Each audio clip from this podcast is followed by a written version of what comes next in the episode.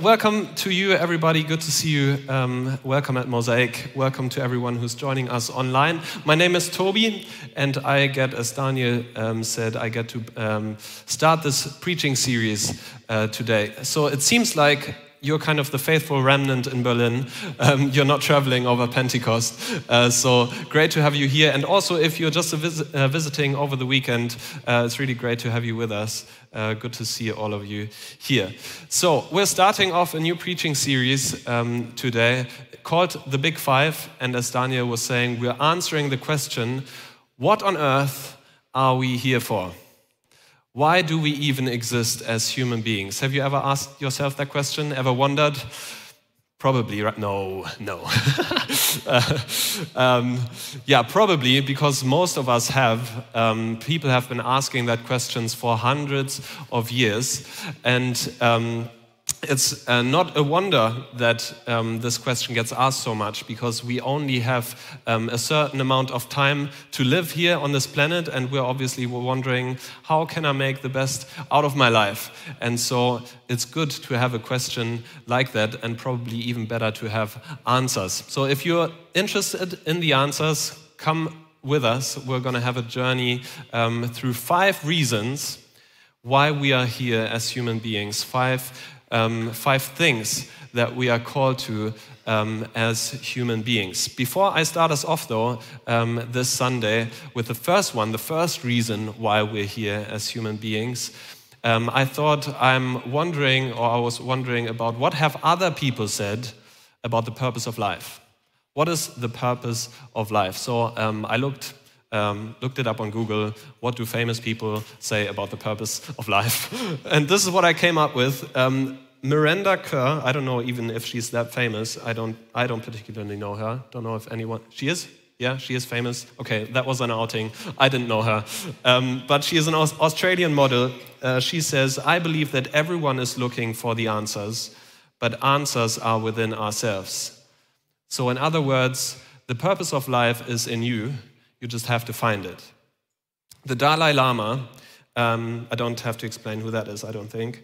Um, our prime purpose in this life is to help others. And if you can't help them, at least don't hurt them. Leo Tolstoy, um, he's a well known author, he says, The sole meaning of life is to serve humanity. So that's a similar thought uh, like the Dalai Lama had. And last but not least, Arnold Schwarzenegger. Um, he's got a bit of a different idea, uh, as you would have expected. He says, For me, life is continuously being hungry. The meaning of life is not simply to exist, to survive, but to move ahead, to go up, to achieve, to conquer. Typical Arnie, isn't it? Oh man. So, which, which one of these is true? Why do I exist in the first place? We're looking at the first one today. The first thing that we're called to do here or to be, um, yeah, to do is to experience. Today is Pentecost Sunday. We celebrate the birthday of the church, the Holy Spirit. Um, the was or the disciples, the friends of Jesus, they were filled with the Holy Spirit, and they, from these um, really people who were afraid to share the gospel, they were um, courageous and in all freedom they went out to talk about uh, the love of God. And 3,000 people in a day experienced the life changing power of Jesus. They experienced it. And so it's a fitting thing today to look at this topic of experience and to look at what did they even, what was it that they experienced? So we are here on this planet not first and foremost to do something, but to experience something. We are not here on this planet first and foremost to achieve something and to conquer and to go up. I'm, I'm messing with Arnie now. Um, but um, to experience God. That's our first and first calling um, that is on our life to experience the love of God. And in order to look at what that might mean, we're looking at a passage that will be well known to many of us. Um, I would ask you, though, um, to not uh, just kind of let this go over your head because you've heard the story so many times, um, but to listen carefully um, because I think there is something that God wants to show um, all of us today while we go through this passage. So, no matter if you hear this for the first time or whether you've heard this for a long time and over again, uh, my prayer is that you would uh, find purpose in this. Um, and uh, this would be helpful to you on your journey um, as to why we even exist. So, um, not all of the text fitted actually on your, on your little Bible passage card. That's not the word for it, but the you know the preach notes. Um, so it, your your text uh, continue, uh, continues in verse 20, but we'll start in Luke 15, verse 11. To illustrate the point further, Jesus told them this story. A man had two sons. The younger, son, uh, uh, the younger son told his father, I want my share of your estate now before you die. So his father agreed to divide his wealth between his sons. A few days later, this younger son packed all his belongings and moved to a distant land, and there he wasted all his money in wild living. About the time his money ran out, a great famine swept over the land, and he began to starve. He persuaded a local farmer to hire him, and the man sent him into his fields to feed the pigs. The young man became so hungry that even the pods he was feeding the pigs looked good to him. But no one gave him anything. When he finally came to his senses, he said to himself, At home, even the hired servants have food enough to spare, and here I am dying of hunger. I will go home to my father and say, Father, I've sinned against both heaven and you, and I am no longer worthy of being called your son. Please take me on as a hired servant. So he returned home to his father. And while he was still a long way off, his father saw him coming. Filled with love and compassion, he ran to his son, embraced him, and kissed him. His son said to him, Father, I've sinned against both heaven and you, and I'm no longer worthy of being called your son. But his father said to the servants, Quick, bring the finest robe in the house and put it on him. Get a ring for his finger and sandals for his feet, and kill the calf we have been fattening. We must celebrate with a feast, for this son of mine was dead and has now returned to life. He was lost, but now he's found. So the party began. I like the last little phrase. So the party began. That's good. so pause here for now. Um, we're just going to look um, uh, at for just now. In the text we are going to look at, um, there is three invitations. Uh, is experience, unexperience. A wealthy father, and this father has two sons. And the younger of the, um, these sons, he goes to his father and says, uh, says a short but shocking statement. He says, I want my share of your estate now before you die. And to our ears today, this sounds pretty normal. It doesn't sound like being outrageous. But in this time, in this tradition um, where Jesus is speaking to, this was a shock that was outrageous to ask your father for your share of the inheritance while he was still alive was basically like wishing him dead.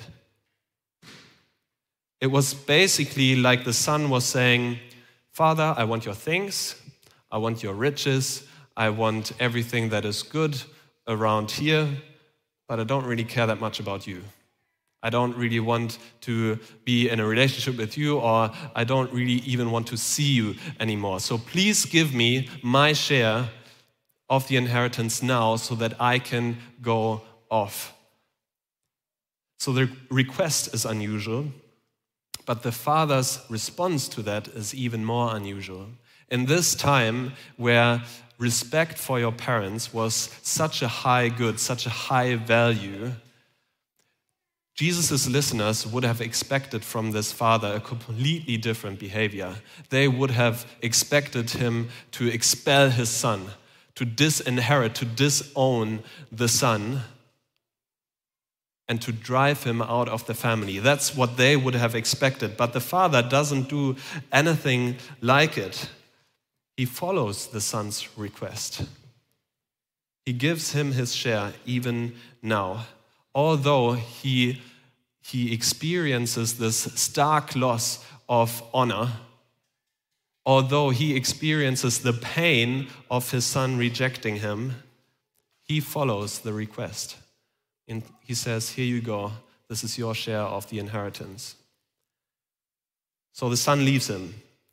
And we keep reading. It says, He packed all his belongings and moved to a distant land, and there he wasted all his money in wild living. So he squanders all his money. He um, experiences um, no work. And so while he's sitting there, he, he comes to his senses. He says, It can't go on like this. I'm starving here. I need to go back. I need to go back to my father's. The hired servants in my father's house have enough food but here I am having nothing and starving. I need to go back to my father. I need to say sorry. I need to ask for his forgiveness. I need to come back home. I made a mistake. I'm going to suggest to my father I want to pay off my debts. Please take me on as a hired servant. Please just take me. I'm going to do everything you want. And maybe, maybe I will find the favor of my father and money on something that didn't satisfy, didn't work. So, this is the invitation for you today. Experience unexpected love. That's what happens to the son here. He makes up his mind, he comes to his senses, and sets off for home. And while he is still distant, he sees the father running to him, running to him. In this time, in this age, fathers weren't running. Children were running, women were running, young men were running, but fathers weren't running. That's just something that you didn't do as um, the esteemed, the honored pillar of society. You weren't running. This father did, and he shows openly his emotions. He's uh, hugging and embracing his son. Welcome home.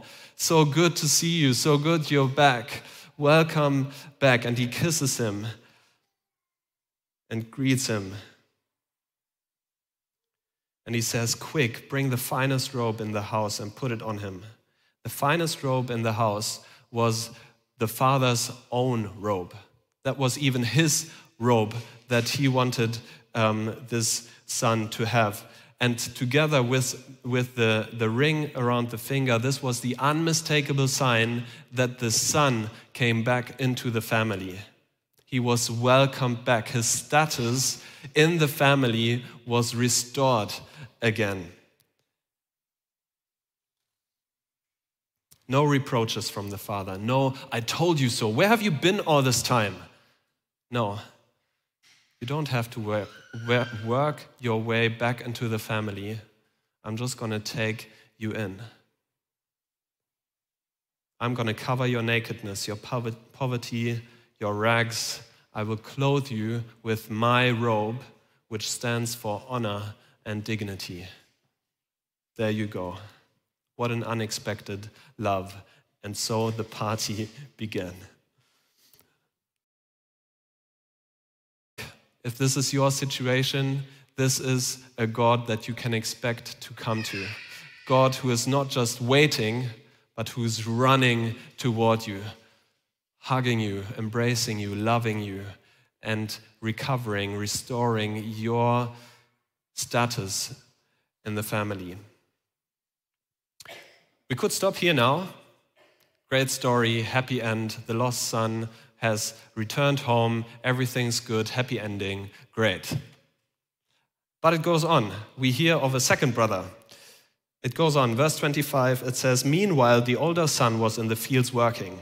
When he returned home, he heard music and dancing in the house. And he asked one of the servants what was going on. Your brother is back, he was told, and your father has killed the fattened calf. We are celebrating because of his safe return. The older brother was angry and wouldn't go in. His father came out and begged him, but he replied, All these years I've slaved for you and never once refused to do a single thing you told me to. And in all that time, you never gave me even a young goat for a feast with my friends. Yet when this son of yours comes back after squandering your money on prostitutes, you celebrate by killing the fattened calf.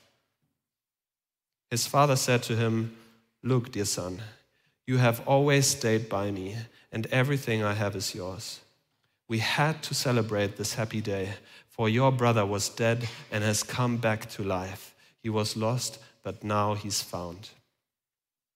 That's the second invitation for you, for us today. Experienced undeserved love. So the older brother is working on the fields and he hears the music as he comes home, sees the people dancing, and he's thinking, What's happening? Wow, there's a party. But it wasn't a reason to celebrate for him, apparently. He got furious as he learns what is happening. He isn't saying, Hey, my brother is back. Yes, I'm going to celebrate with you guys. No, he's not. He gets angry. He's furious. He doesn't want to join the party. He stays outside. And that as well in this culture would have been open humiliation to the father. This would have been disrespectful. The father has just put on the biggest party of his life. He's probably never partied as hard as this, this time.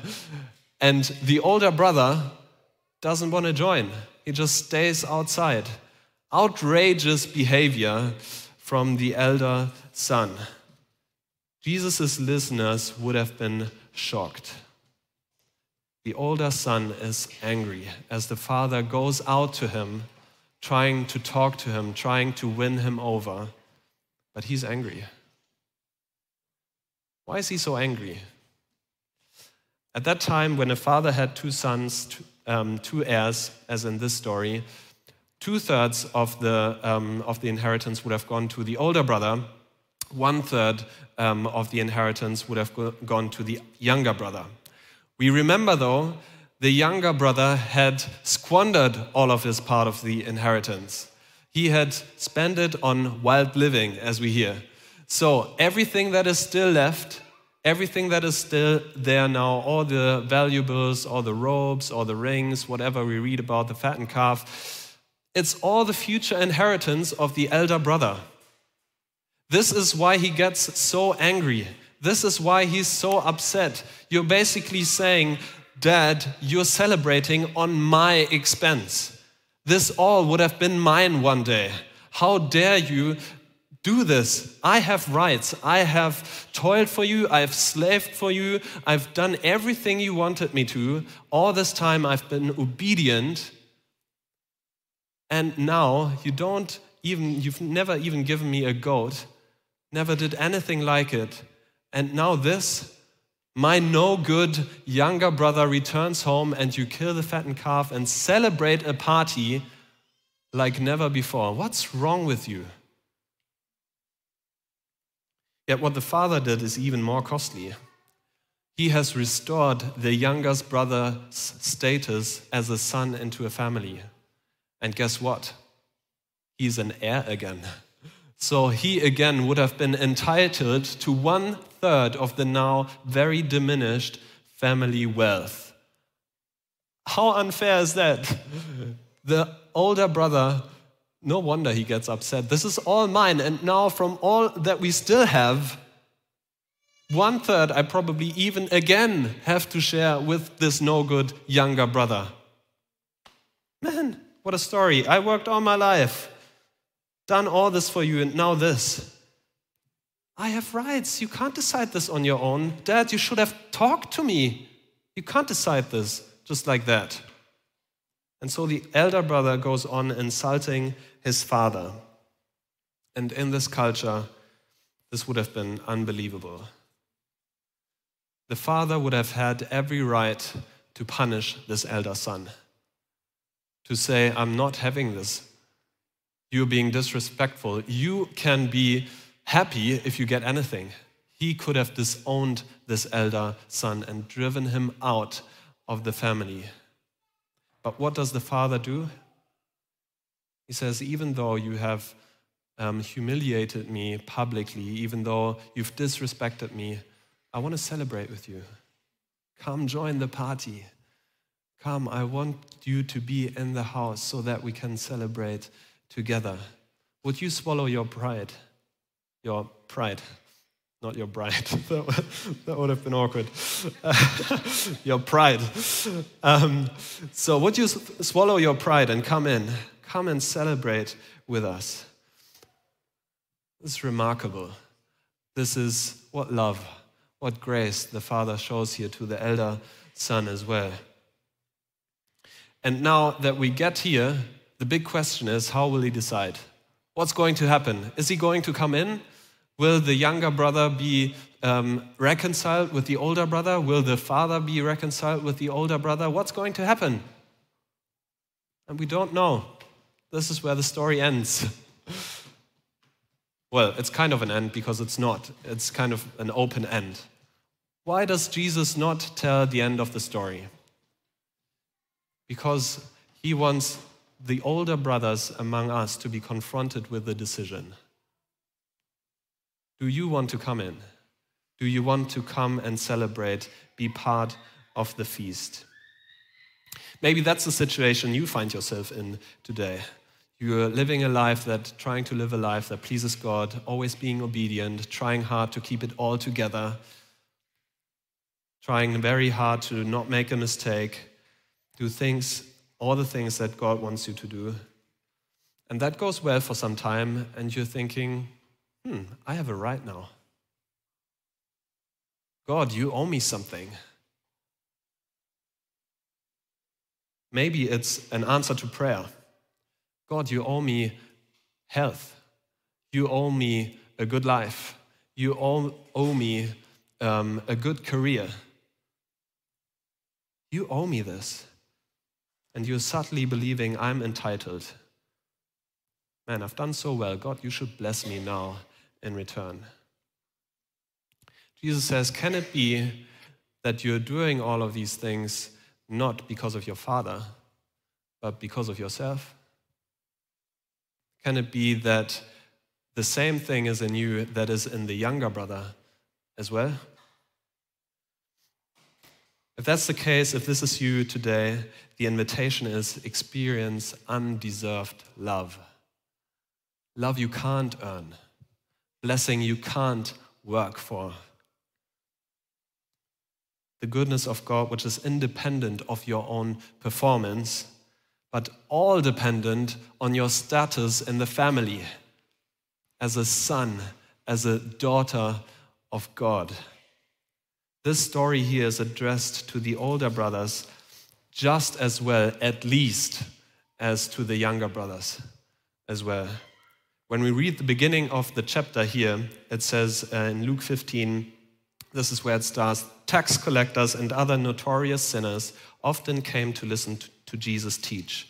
This made the Pharisees and teachers of religious law complain that he was associating with such sinful people, even eating with them.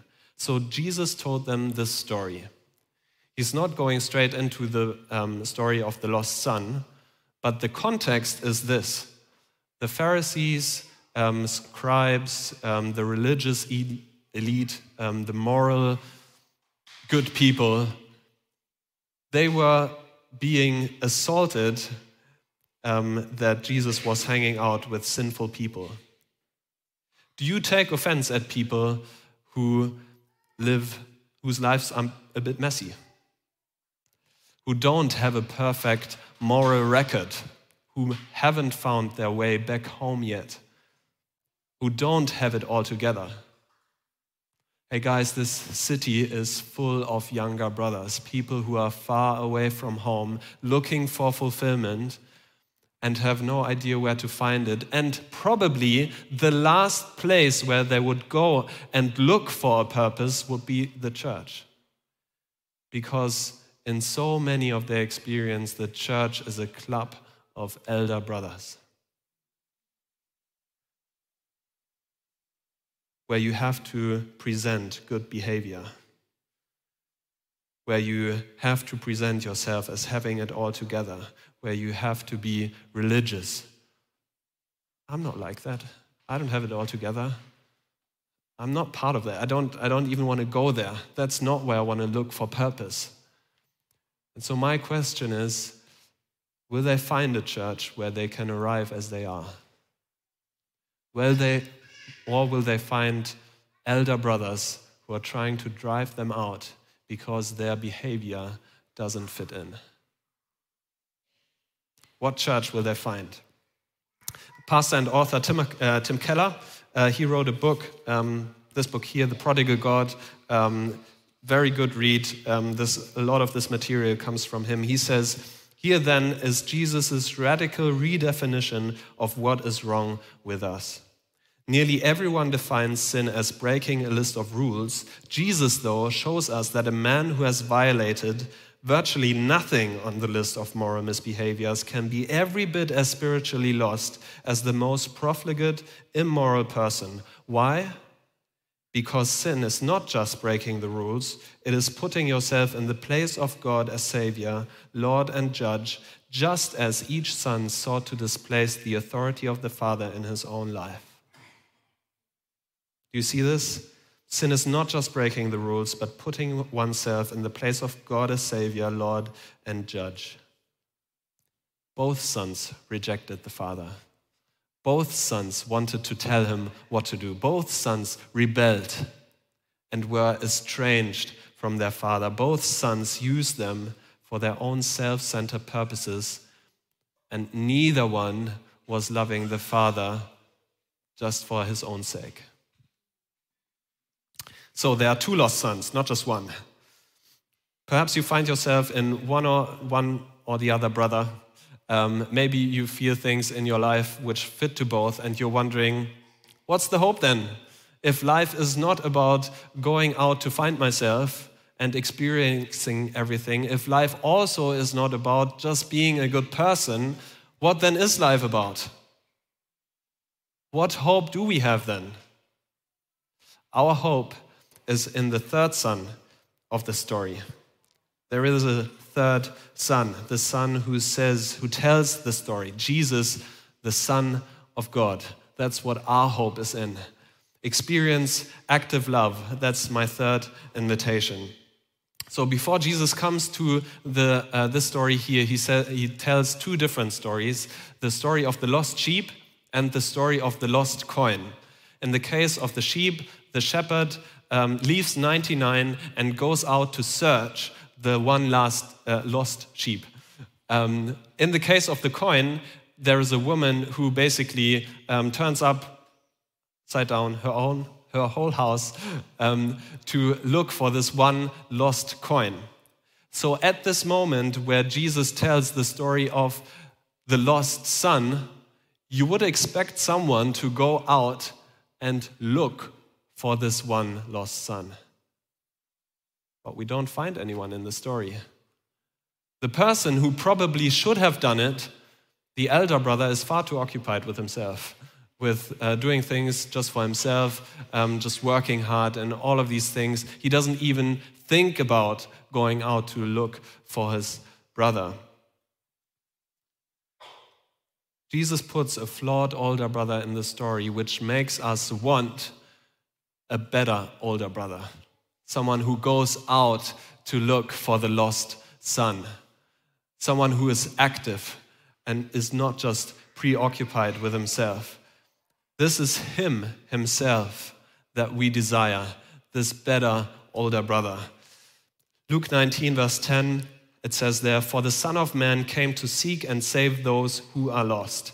The first and most important thing you can do to experience God is to admit this you need a Savior. He, he came to seek and save the lost. Those who know I have gained no rights by my good behavior. Those who are spiritually sick, not those who think that they are healthy. Those who know that they have nothing to impress God with. Those who know that they can't help themselves and they know they need a Savior. And the good news is, those who know that they need a Savior, they will also get a Savior. Jesus, the better big brother, he was sent by his Father and he did not complain about the cost of it all. He took the price, he paid the price and took it on himself on the cross, offered himself in this big exchange, all our sin, all our wasted past, all our decisions that we regret on Him, and in turn, we get love and righteousness and forgiveness and grace and favor and mercy and you name it on us. Not because we've worked or deserved it, but just as a free gift. And that's amazing. So that's the first thing you can do to experience the love of God. The second one is to learn to let God love you. What the elder brother um, is saying and the impression that we get from him makes me wonder has he been just working too hard?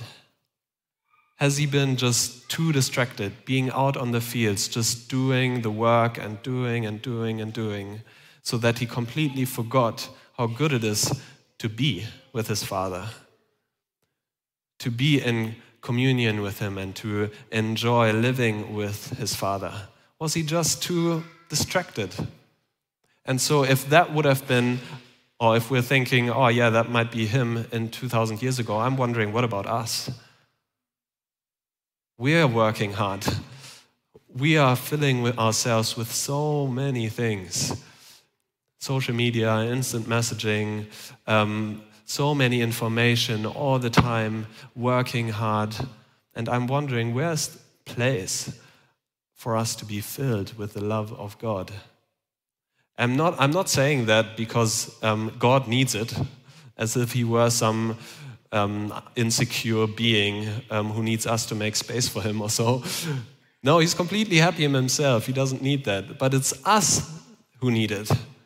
We need to be filled again and again with the love of God. And streams of love come pouring down from his throne all the time. He is love himself. And I'm thinking, though, do we have the capacity to even take some of it? Are we, are, we just too full? Are we being elder brother like, who are um, just so occupied with work and doing things and just going through life that we kind of miss it a little bit? Just one thing um, that helped um, Sarah and my wife, so no, Sarah is my wife. um, so us to um, to try and put this into practice, we try and pause for 24 hours. So Friday um, six o'clock to Saturday six o'clock, we try and um, not do things that uh, we find hard and just do things that we enjoy. There's nothing magical, by the way, about Fridays. That's just something that works for us. Um, and we try and enjoy each other and enjoy um, good company, have good food, experience God, enjoy God and nature, whatever. And it does us so much good. I don't really check my phone. Sarah doesn't want to go on the U-Bahn. Um, so things, so things that we find draining, we just don't do. And other things that we um, find life giving, we do do. And so maybe that can be um, just one, one example. And there's lots of other things that we can do uh, to try and um, let, lo- let God love us. Bless you. um, I want to close with this turn and come home. While I have been talking about these two lost sons, you might have been wondering, yeah, I am I might be a younger brother, or I might be an elder brother, um, or I have um, things going on in my life, both um, that include both. Both sons rejected the father. They um, used him for their own self centered purposes. Both sons rebelled, and both had to make a decision. Do you want to be reconciled with the father? And that's the question I've got for you today. Do you want to be reconciled? Do you want to come and turn back home? Do you want to come in and feast? Do you want that? If yes, I want to give um, the possibility uh, to do this today to um, help you make a decision. And I'm going to pray in a moment. Um, and that also includes turning back, turning back from the things that separated you from the Father. That's what the younger brother says. You only know what that is. It might be something, um, a decision that you regret you shouldn't have made, or something that you uh, feel like, oh, I should have done this, or I sh- shouldn't have done that. Something that hurt you, something you've, um, that found you um, shattered. I don't know what that is, but you do. Something that strains your relationship with the Father. Um, if you want to leave that behind, I want to invite you to just pray with me. Um, right now, we're going to close um, in a few moments uh, with a few songs. Um, but I just want to invite you to pray with me now. So let's close our eyes. Uh, Father, thank you so much that this is who you are. Thank you that you are love, and we get to experience undeserved love, active love, unexpected love. I've turned to things that have not been good for me. I thought they would make me happy, but they didn't. I didn't believe you had the best for me, and I thought I didn't need saving. I thought I didn't need a savior. And I'm sorry. I want to leave these things behind me now, and I decide to make my home, uh, to make my way back home. I decide now to come and join the feast. But I do also know that in myself I do not have the strength to live in communion with you, to stay in fellowship with you. So, would you come and fill me with yourself? Just even now. Jesus, would you come and help me? Holy Spirit, would you come and speak to me, help me, lift me up, and fill me with the love of the Father? Amen.